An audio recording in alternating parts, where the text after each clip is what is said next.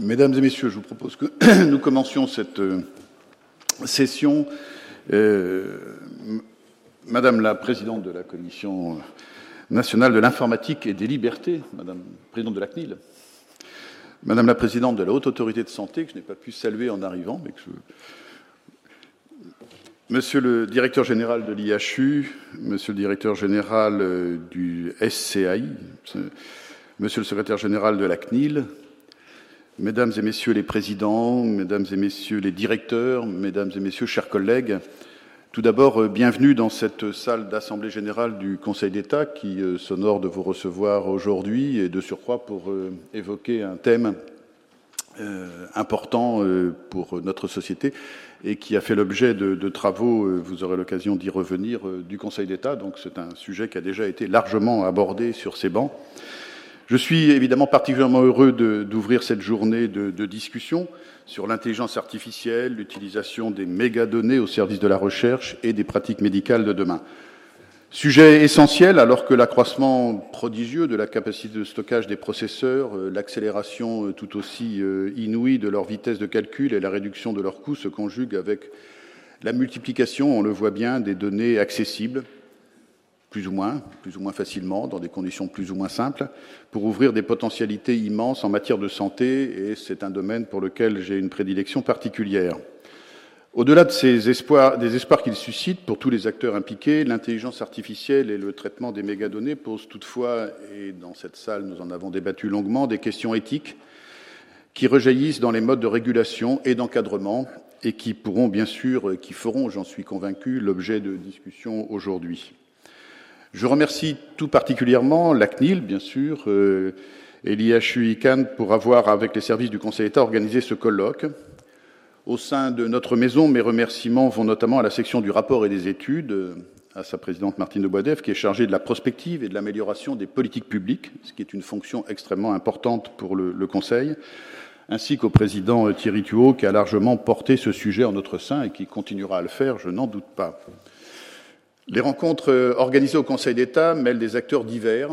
On a des colloques un petit peu dans différents domaines. Elles sont essentielles, ces journées, pour nous. Je l'espère, elles sont importantes pour ceux qui y participent, car elles permettent l'expression de différents points de vue afin de cerner les intérêts en cause. Il y a bien sûr, euh, pour la journée d'aujourd'hui, la protection des données personnelles et plus largement celle des droits fondamentaux, dont cette maison euh, est l'un des gardiens. C'est un impératif en soi, mais également parce que c'est seulement au prix de cette protection que la confiance dans les systèmes de traitement algorithmique des données peut être garantie, et cette remarque vaut évidemment pour tous les progrès de, la science ou de la connaissance. La question de la protection des droits individuels fondamentaux ne doit toutefois pas occulter les autres intérêts légitimes en cause, à commencer par celui qui sera au centre des discussions aujourd'hui, la protection de la santé et l'amélioration des systèmes de prévention et de soins. Grâce à la recherche en intelligence artificielle, qui nécessite un cadre juridique qui ne soit pas excessivement rigide, suffisamment mais pas excessivement, il est désormais possible d'aller plus loin en matière de médecine préventive, de développer l'aide au diagnostic et à la prescription, ou même de modéliser l'emploi de médecine curative à des fins d'amélioration effective des soins. Ainsi, aux, expérimentations euh, bien connu, in vivo, in vitro, s'ajoutent euh, désormais largement les expérimentations in silico, c'est-à-dire effectuées à l'aide d'ordinateurs dont les processeurs puissants traitent des données massives. Certains travaux de l'IHU, qui accélèrent l'application des résultats de la recherche fondamentale et clinique aux soins des patients, illustrent, euh, et Thierry Thuot l'a confirmé, ces avancées. Dans ce cadre, le régime juridique doit assurer un équilibre satisfaisant, qui est d'ailleurs euh, difficile à atteindre, pour atteindre les objectifs de bien commun sans succomber aux périls que les avancées technologiques peuvent toujours porter en elles. Je voudrais simplement, pour euh, cette brève présentation, euh, faire deux remarques. D'abord, l'une sur la place du Conseil d'État euh, dans l'établissement des régimes juridiques applicables en matière de données et d'intelligence artificielle. C'est un domaine dans lequel notre maison a particulièrement investi depuis longtemps. Ensuite, sur les principes qui pourraient ou qui doivent présider à cet encadrement afin d'atteindre un équilibre qui, comme je le disais, préserve toujours le respect des droits des personnes, et ce n'est pas ma voisine de droite qui me contredira. En premier lieu, donc, le Conseil euh, d'État contribue depuis longtemps à forger le régime juridique qui accompagne l'emploi des données, en particulier des données de santé. Ces données personnelles sont souvent la matière première des systèmes d'intelligence artificielle, notamment en matière de recherche. Ces systèmes sont en effet euh, développés d'abord par un apprentissage, supervisé ou non, qui s'appuie sur des bases de données massives. Les textes nationaux et européens encadrent la collecte, la conservation, le traitement celle-ci, c'est le cas en particulier des plus sensibles, parmi lesquels il faut bien sûr compter celles qui se rapportent à l'état de santé d'une personne, aux traitements médicaux que cette personne peut suivre, et évidemment aux pathologies dont elle peut être affectée. Ces données sont protégées par le régime de droit commun des données personnelles. Elles le sont aussi par le régime spécifique aux données de santé développé à compter de la loi du 4 mars 2002. Cette loi a, on le sait, inscrit dans le Code de la santé un droit au respect de la vie privée, respect de la vie privée et du secret des informations concernant la personne prise en charge par un professionnel de santé. Dans ce cadre, le Conseil d'État a un rôle essentiel puisqu'il contrôle les actes de l'administration au regard de ces textes. Or, l'administration peut encadrer l'usage des données par les autres acteurs et s'appuie parfois elle-même sur des traitements algorithmiques. Comme souvent, ce rôle contentieux du Conseil d'État est d'autant plus important que le droit n'est pas tout à fait stabilisé à l'échelle de la loi ou, comme en l'espèce pour l'intelligence artificielle, à l'échelle de la norme européenne, puisque c'est elle qui euh, nous régit et a vocation à l'avenir à continuer à nous régir. S'agissant d'abord de la collecte, de la conservation et du traitement par les autorités publiques d'informations personnelles nominatives, le juge contrôle les autorisations et décisions adoptées par l'administration ou la CNIL. Il juge ainsi qu'une telle ingérence dans l'exercice du droit de toute personne au respect de sa vie privée ne peut être, je le cite, légalement autorisée que si elle répond à des finalités légitimes et que le choix, la collecte et le traitement des données sont effectués de manière adéquate et proportionnée au regard de ces finalités. Légitimes, adéquates et proportionnées. S'agissant ensuite des systèmes d'intelligence artificielle, la décision de principe d'y recourir peut être contestée, comme peuvent l'être les décisions administratives, adoptée avec l'appui d'un tel système, sous le régime classique pour le contentieux de la contestation ouverte contre toute décision administrative faisant grief et contre tout document administratif ayant des effets notables. L'implication de données à caractère personnel peut conduire la CNIL, éventuellement après réclamation individuelle, à adopter des mesures qui peuvent à leur tour être contestées devant le juge administratif qui intervient dans cette deuxième étape. Mais le rôle du Conseil d'État, s'agissant des données et de leur traitement algorithmique, est en réalité bien plus large que sa seule fonction contentieuse, je dirais traditionnelle et naturelle. Ces questions, je l'évoquais, sont depuis fort longtemps suivies euh, au sein de cette maison. Je rappelle que dès son rapport annuel de 1971, le Conseil d'État avait examiné les risques posés par la constitution de banques de données regroupant les informations personnelles sur les individus. C'est d'ailleurs à la suite de ce rapport, qui est resté euh, célèbre dans cette maison, euh, que, le rapport Tricot de juin 1975, du nom du Conseil d'État, rapporteur général de la Commission informatique et liberté mise en place en novembre 1974, servit de base à l'élaboration de la loi informatique et liberté de 1978, qui conduisit ensuite à la création de la CNIL. De nombreux rapports suivirent pour proposer des adaptations de la législation aux questions posées par le numérique et aux évolutions euh, tout à fait exceptionnelles qu'a connu ce secteur. Ces rapports devaient notamment éclairer l'étendue et les limites de la protection qui doit être accordée aux données pour préserver l'équilibre entre le respect, la protection de la vie privée et la préservation d'autres intérêts publics, à l'instar de la recherche. Il s'appuyait sur la compétence du Conseil d'État, nourrie par ses fonctions contentieuses, bien sûr, mais également par ses fonctions consultatives, à travers l'accompagnement des textes régissant ces matières, ainsi que par l'expérience individuelle d'un certain nombre de ses membres qui ont œuvré dans ce secteur. Dans cette ligne, l'étude réalisée euh, récemment sur l'intelligence artificielle et l'action publique, dont le président Thuot a présidé le groupe de travail, fait des recommandations que nous estimons, j'espère à bon escient, euh, essentielles pour le bon emploi de cette intelligence artificielle par l'action publique. Le président Thuot présentera euh, tout à l'heure, et je ne reviens donc pas précisément sur ses analyses et conclusions. Ces études ont permis au Conseil, mais plus globalement à la sphère publique, d'anticiper depuis 1970 un certain nombre des questions posées par ces avancées technologiques étonnantes liées à l'avènement du numérique. Car les questions de technique renferment bien sûr des questions sociales, des questions sanitaires, par exemple la généralisation d'un suivi médical de chacun fondé sur l'utilisation de données massives collectées peut permettre une extension de l'accès à des soins toujours plus adaptés, mais peut aussi se traduire par l'adoption de solutions coûteuses qui ne seraient accessibles qu'à quelques-uns. La manière dont sera orientée la recherche et l'usage de ces technologies pourra également avoir une influence sur l'évolution de la relation entre le patient et le professionnel de santé, le Conseil d'État, qui est la maison du service public, comme euh, nous avons tenu à le rappeler lors de la rentrée de septembre dernier, dispose d'une large expertise pour accompagner la puissance publique dans ses choix. Des cinq décennies de réflexion qui ont permis la rédaction des rapports que j'ai évoqués, il est possible de tirer un certain nombre de recommandations ou de points de repère, disons. Et je crois qu'aujourd'hui, on peut s'accorder sur le fait que quelques grands principes doivent présider à l'encadrement de l'usage de l'intelligence artificielle et des données, notamment en matière de santé. Montaigne soulignait dans ses essais que si l'on peut être savant du savoir d'autrui, on ne peut être sage que de notre propre sagesse. Il est toujours possible de s'appuyer sur le savoir tiré d'un usage raisonné de l'intelligence artificielle, mais pour le faire dans l'intérêt public, il faut d'abord, je crois, une législation sage, c'est-à-dire un cadre juridique qui permette à l'intelligence artificielle de délivrer ses potentialités considérables, tout en préservant la société des usages pernicieux qui peuvent l'accompagner. La technique juridique, dans ce cas, doit respecter plusieurs impératifs. D'abord, s'agissant de domaines qui sont en constante évolution, le, le, droit doit être clair et s'astreindre à ne pas limiter la recherche au-delà de ce qui est nécessaire pour préserver les libertés fondamentales. C'est le, délicat équilibre que j'évoquais au début de mon propos. C'est ainsi que le droit permettra aux acteurs, sous le contrôle du juge lorsqu'il est saisi, d'agir tant qu'ils respectent ses principes, et notamment, bien sûr, le respect de la vie privée et de la confidentialité des données de santé.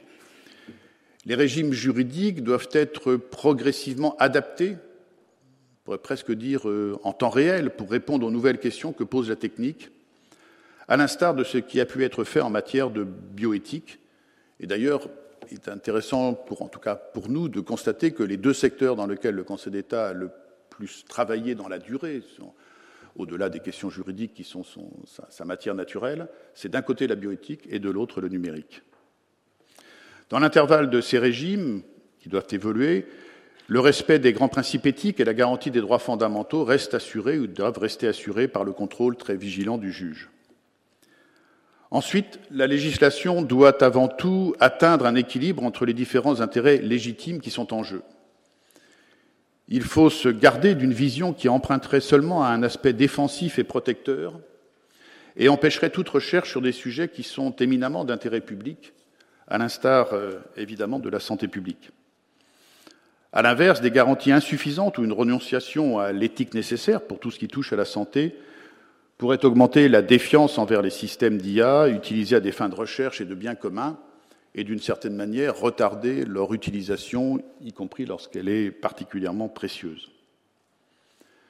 L'efficacité de la recherche, comme pour les acteurs privés, l'efficacité économique, ne pourront être atteintes sans assurer la confiance du public. Cette confiance elle-même ne pourra être obtenue sans une ferme protection des droits individuels des patients, des usagers du système de santé. Ce point sur lequel nous avons beaucoup insisté dans les rapports euh, que nous avons produits nous paraît être essentiel pour le développement de toute législation. Cela peut supposer de confier les usages les plus délicats de l'IA à des instituts de confiance ou encore d'imposer une vérification du bon usage des données par un régulateur compétent et œuvrant pour le bien commun. La CNIL est bien sûr tout particulièrement compétente dans ces domaines qui ont trait au bon usage des données personnelles et le rapport du Conseil d'État a évoqué sa, mission potentielle.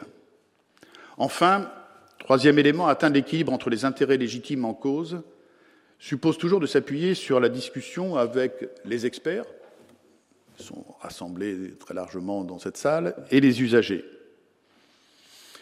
C'est d'autant plus vrai s'agissant d'un domaine où interviennent une multitude d'acteurs et alors que les projets d'IA en santé émergent grâce à la collaboration étroite des chercheurs, des équipes soignantes et des entreprises. Le bon droit est fait avec les acteurs qualifiés, on le sait. C'est particulièrement vrai dans un domaine en pleine mutation et par nature euh, d'une très grande complexité technologique.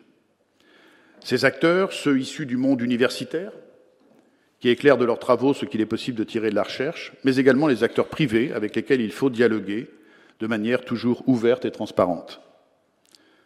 Au-delà de ces experts, de ces spécialistes, et s'agissant des données de santé, il existe bien sûr déjà, en plus des interlocuteurs désignés par la démocratie sanitaire, c'est-à-dire de l'ensemble des acteurs du système de santé qui sont impliqués dans la mise en œuvre de la politique de santé, y compris les usagers, les malades et leurs proches. Ne parle-t-on pas d'ailleurs depuis euh, maintenant quelques décennies de patients experts dans certains domaines? C'est avec cette méthode qui mêle clarté de la loi, recherche d'équilibre et discussion avec les acteurs que les législations ont jusqu'ici été appréhendées par le Conseil d'État. Ce fut le cas, je l'ai dit en rappelant certains des rapports qui les avaient précédés pour la réglementation en matière de données, qu'il s'agisse de la loi informatique et liberté de 1978, de la loi de 2016 de modernisation de notre système de santé, qui comprend de nombreuses dispositions sur les données de santé, ou de la loi de 2018, qui adapte le droit interne au règlement européen, au RGPD. C'est encore ainsi que devrait continuer à être étudiée la proposition législative présentée par la Commission européenne en avril 2021 et qui doit poser le premier cadre juridique mondial sur l'IA. Il faut saluer, s'agissant de cette proposition législative, la volonté de préserver les systèmes d'IA développés et mis en service pour les seuls besoins de la recherche scientifique. Cette souplesse prévue prend en compte les considérations d'intérêt général inhérentes à ce domaine et n'est en rien une renonciation à la protection des individus. Preuve en sont l'appréhension des risques identifiés en matière d'IA ainsi que les propositions d'interdiction de pratiques particulièrement condamnables, à l'image des manipulations mentales, des abus de faiblesse, ou encore des systèmes permettant la mise en place d'un crédit social. Mesdames et messieurs, vous le voyez, la bonne réglementation est une réglementation ferme sur les principes et qui concilie les différents intérêts légitimes en jeu dans un objectif de bien commun. La définition de la juste articulation de ces différentes exigences rend impérieuse la nécessité de cette discussion entre les différents acteurs publics et les acteurs privés qui agissent dans le domaine de ces traitements de données des systèmes d'IA. Et c'est bien euh, à cette nécessité que répond l'organisation de la journée qui s'ouvre à cet instant. Je suis convaincu que les, différentes interventions de grande qualité qui sont euh, prévues aujourd'hui permettront la rencontre fertile de pensées se déployant dans des champs différents, afin de mieux appréhender toutes les questions posées par les mégadonnées et leur traitement algorithmique en matière de santé. En tout cas, c'est le vœu que je forme pour l'ouverture de ces journées. Je vous souhaite euh, bon déroulement pour euh, ces échanges et je laisse maintenant le président Thuot prendre la suite. Ou le monsieur. Je vous en prie.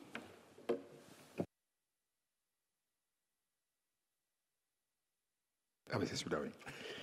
Bien, bah, écoutez, c'est un très grand honneur pour moi d'introduire ce, colloque. Je voudrais remercier tout d'abord le vice-président Tabuto de nous accueillir, d'avoir permis que ce colloque se tienne dans ce lieu prestigieux. Je voudrais aussi euh, remercier la présidente, Madame Denis, d'avoir apporté tout, son soutien. Et puis enfin dire que c'est euh, euh, Monsieur Thierry Thuot qui a été à l'initiative de ce colloque, qui après en a été le moteur et qui fait qu'aujourd'hui on, peut tous se réunir dans ce lieu du Conseil d'État. Alors je voudrais introduire euh, ce colloque tout d'abord en tant que médecin-chercheur.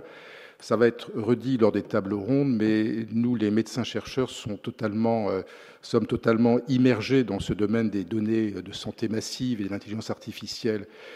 Il faut bien comprendre qu'il ne s'agit pas simplement euh, d'un accès à plus d'informations ou à des outils plus performants d'aide au diagnostic, mais d'une véritable révolution du soin et de la recherche dans le domaine de la recherche biomédicale qui est basée sur euh, l'expérimentation, la démarche expérimentale de Claude Bernard avec euh, observation, euh, hypothèse, expérience et interprétation. Tout est bouleversé par les réseaux neuronaux, par les stratégies de recherche d'AI non supervisées qui génèrent des connaissances dont on n'arrive pas à tracer la logique et le rationnel. Ce sont ces fameuses boîtes noires qui sont aujourd'hui de véritables domaines disciplinaires sur euh, l'explicabilité. On peut aussi imaginer voir émerger une nouvelle médecine empirique qui, cette fois-ci, ne sera pas euh, issue de la pratique euh, d'un praticien durant des années, mais de la quantité de données, des processus d'apprentissage itératif, de renforcement des machines. Ça pose aussi des questions, et on va les aborder dans les tables rondes, sur la propriété intellectuelle. Qui a découvert quoi Celui qui a fait l'algorithme ou le chercheur avec son questionnement, avec sa créativité? Le, le, domaine aussi de la responsabilité médicale est impacté. Quand votre euh, algorithme sur votre montre à bracelet euh, vous euh, diagnostique un risque élevé d'arythmie et d'accident vasculaire cérébral, qui prend la responsabilité de vous mettre sous anticoagulant La montre, le médecin donc c'est toutes ces questions qui nous paraissent extrêmement importantes et qu'on aimerait pouvoir discuter aujourd'hui avec vous. Je voudrais aussi introduire euh, ce colloque en tant que directeur d'un IHU, l'IHU ICANN, un des, six IHU qui a été créé il y a dix ans et qui sont aujourd'hui regroupés dans le cadre de l'Alliance des IHU.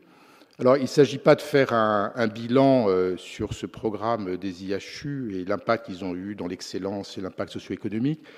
Je voudrais juste dire qu'aujourd'hui, euh, ces IHU sont des objets parfaitement établis dans le paysage de la recherche biomédicale. On atteste d'ailleurs la, troisième vague en cours de création euh, des IHU. Euh, durant ces, dix dernières années, ces six IHU, chacun dans son domaine, euh, sa spécialité médicale, chacun avec sa propre histoire, parfois histoire qui a pu être compliquée, on a tous ensemble construit un objet singulier, ces instituts de recherche translationnelle, avec un ADN commun. C'est probablement dans le domaine des données massives et de l'intelligence artificielle que euh, ces IHU euh, illustrent ce côté singulier de, leur construction. En effet, on est d'une façon assez unique en France les lieux où sont regroupés l'ensemble des expertises qui sont nécessaires au développement de ces projets qui utilisent les données massives et l'intelligence artificielle. On est à l'origine de la génération de ces données, de tout l'environnement technique et juridique qui est euh, nécessaire à l'utilisation de ces données. Et puis de façon plus euh, importante, et je pense aussi c'est un point qui doit être discuté, euh, ces données s'inscrivent dans des démarches de recherche, dans des projets de recherche qui en font toute la valeur. Et c'est fort de cette expérience, de cette efficience, de ce métier qu'on a développé qu'aujourd'hui les six IHU sont partenaires d'un euh, projet qui est porté par euh, Dassault Systèmes de jumeaux numériques en santé dans le cas de, France 2030. Euh, Alors, le fait qu'on soit ces acteurs de terrain fait aussi qu'on est confronté quasiment au quotidien à l'ensemble des questions qui se posent dans ces domaines des données massives de l'intelligence artificielle, dans le domaine éthique, réglementaire, de valorisation, si bien qu'on est devenu aujourd'hui, euh, pour nos fondateurs, euh, les hôpitaux universitaires, les instituts de recherche comme l'INSERM, les universités, des outils, des outils et aussi qui sont ouverts à l'ensemble des acteurs et des partenaires euh, du domaine de la recherche biomédicale. Et en fait, nous, ce qu'on propose, et c'est peut-être un élément aussi de discussion de ce colloque, c'est d'aller plus loin, c'est d'être des lieux d'expérimentation où on peut, en quelque sorte, sanctuariser un certain nombre de, projets dans ces espaces qui seraient euh, réglementé par un, ensemble de dispositifs et qui permettrait d'aller plus loin dans euh, cette, ces projets autour des données de santé massives et de l'intelligence artificielle. Voilà, donc pour finir euh, cette introduction, je voudrais dire qu'on a une, attente très forte de cette journée, de ce colloque, autour de ces éléments de discussion et ces éléments de réponse qui sont pour nous d'une actualité quotidienne dans notre activité. Voilà, je vous remercie. Merci à vous et Madame la Présidente de la CNIL, c'est à vous de compléter ce propos.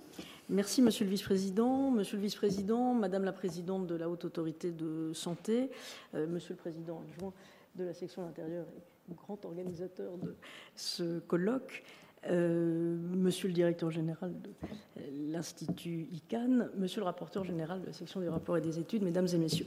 Permettez-moi de, remercier le Conseil d'État d'avoir associé la CNIL à l'organisation de ce colloque consacré à l'intelligence artificielle appliquée aux données de santé pour la recherche et la pratique médicale de demain. Je vous remercie également pour l'invitation qui m'est faite, qui m'a été faite de pouvoir ouvrir avec, euh, avec vous les travaux de ce colloque qui, une fois de plus, euh, témoigne de l'intuition qu'a le Conseil d'État pour identifier les grands enjeux juridiques et réglementaires. L'intelligence artificielle se généralise, son usage se démocratise dans tous les secteurs, dans les organismes publics, dans les entreprises privées. Il devient quotidien, y compris pour le grand public, qu'il en soit conscient ou non d'ailleurs, euh, grâce à l'amélioration constante de la puissance d'apprentissage des ordinateurs. Donc l'IA, pour euh, abréger en quelque sorte, se propage à grande vitesse dans notre système de santé, au sein duquel les données constituent un formidable levier d'innovation, ainsi qu'un outil précieux de pilotage et de gestion. Des systèmes d'IA pour l'aide à la décision sont déjà déployés et sont opérationnels avec le développement d'outils d'aide au diagnostic en imagerie médicale, d'aide à la prescription et à la décision thérapeutique. Tous ces outils, ils sont conçus à partir des données de santé et même à partir d'énormes volumes de données de santé. Ils s'en nourrissent pour leur amélioration permanente. Comme vous le savez, les données de santé ne sont pas des données personnelles comme les autres, parce qu'elles touchent à ce qu'il y a de plus intime chez les individus. Les données de santé sont juridiquement qualifiées de données sensibles et bénéficient à ce titre d'une protection renforcée. C'est aussi en raison de cette sensibilité particulière que le législateur français a choisi de maintenir dans ce seul domaine du droit de la protection des données un régime de formalités préalables, de simples déclarations ou de véritables autorisations. Ce régime, il peut certes être vécu comme contraignant pour nos chercheurs et pour les entreprises qui veulent créer et entraîner de l'intelligence artificielle euh, qui veulent en, tout cas entraîner l'intelligence artificielle à partir de données de santé. Je le sais, je ne le nie pas, mais ce régime, il a aussi sa raison d'être, ses vertus, ses avantages que je voudrais rappeler. Et il présente d'ores et déjà des flexibilités que nous devons exploiter. Ce sera le premier point que je développerai brièvement. Par ailleurs, ce sera mon second et principal point euh, ce matin, à la CNIL, nous avons commencé à adapter nos cadres d'analyse et notre pratique décisionnelle aux particularités de l'IA. Nous sommes prêts à continuer à inventer avec les professionnels un modèle à la fois efficace et protecteur pour l'utilisation des données personnelles par l'IA. Alors, la réglementation des données de santé encadre les traitements de données de santé et de recherche, mais ne les empêche nullement, euh, ces traitements. Si les principes que la réglementation fixe sont exigeants, c'est parce qu'ils ont vocation à garantir les droits fondamentaux des personnes, ainsi, et c'est important, que la fiabilité des traitements. Ces principes reposent sur des règles simples et de bon sens, comme l'information préalable du patient ou la sécurité des données qui sont connues du monde médical. La gestion de la crise sanitaire a d'ailleurs démontré la robustesse de cette réglementation puisqu'elle a permis la création en urgence de nombreux outils impliquant le traitement d'importants volumes de données de santé. Et dans ce contexte, la conception de nouveaux systèmes d'information sanitaire et leur calibrage ont soulevé des questions inédites en matière de protection des données. Alors, ça résultait de quoi? Ça résultait de l'ampleur des données euh, collectées, puisque certains systèmes d'information reposaient euh, ou ont reposé sur la collecte des données d'une majorité euh, de la population française, ainsi que la possibilité d'y accéder, qui était ouverte à de multiples professionnels. Et je pense par exemple au système d'information centralisant les cas contacts. Cette situation euh, exceptionnelle n'a donc pas fait obstacle à l'application de la réglementation de la protection des données, ni à la mise en œuvre de technologies innovantes, de solutions innovantes, comme l'application euh, qui a beaucoup cristallisé hein, euh, l'attention politique et médiatique, comme Stop Covid qui est devenu tous anti-Covid, ou le pass sanitaire. Le déploiement de ces outils a d'ailleurs fait l'objet d'une cinquantaine de contrôles de la CNIL et il nous est arrivé de demander des corrections nécessaires en cas de mauvaises pratiques. Euh, et je crois que la prise en compte dans ce contexte de la protection des données personnelles a été un facteur qui a contribué à la confiance des concitoyens, de nos concitoyens, pour créer les conditions de l'acceptabilité sociale, en quelque sorte, des solutions proposées, et ainsi garantir, in fine, l'efficacité des outils déployés. Alors, au-delà du, précédent que constitue cette crise, la réglementation des données de santé doit être perçue comme un facteur de qualité et de fiabilité des données qui, en définitive, contribue à la valeur des résultats obtenus et participe de l'excellence de la recherche en France. La CNIL est bien armée, je crois, pour mettre en œuvre ces règles. Son expérience lui permet de cerner les cas d'usage, d'en maîtriser les problématiques de disposer des ressources dédiées pour accompagner au mieux la conformité des acteurs euh, dans le secteur de la santé. À cet égard, je veux souligner que le système des formalités préalables permet à la CNIL d'aider les acteurs à sécuriser les traitements de données sensibles. Je pense notamment aux méthodologies de référence qui sont utilisées par la recherche ou encore aux référentiels applicables aux entrepôts de données de santé utilisés à des fins de recherche, d'études ou d'évaluation dans le domaine de la santé.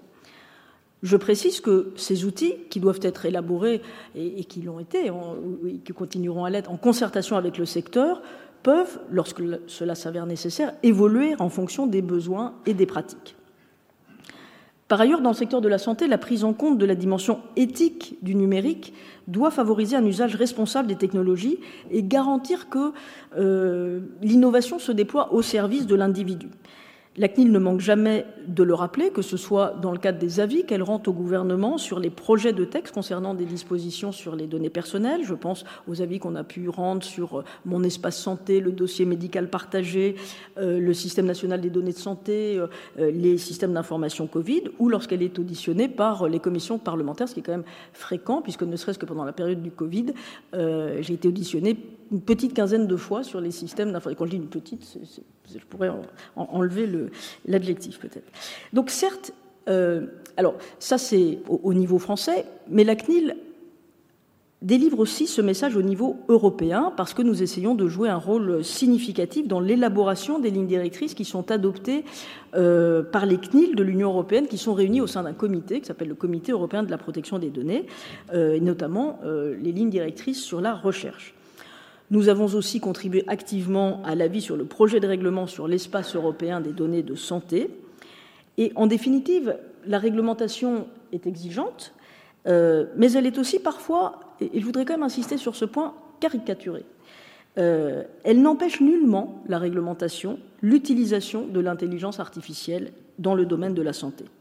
Notre rôle, c'est donc de créer un cadre réglementaire et des méthodes d'accompagnement qui sont adaptées au développement de l'intelligence artificielle. Et ce sera mon second point. Parce que la CNIL accompagne les traitements à base d'intelligence artificielle depuis des années et nous pouvons et nous allons continuer à nous adapter, à adapter nos instruments juridiques pour créer un cadre euh, qui soit efficace et protecteur. Cette dernière décennie, la CNIL a accompagné la mise en œuvre du système national des données de santé, euh, qui a été créé en 2016. Ce système unique en Europe, voire dans le monde, agrège les principales bases de données euh, de santé en France. Et depuis 2017, euh, année de la délivrance de la première autorisation à un entrepôt de données de santé, la CNIL accompagne la massification des données de santé.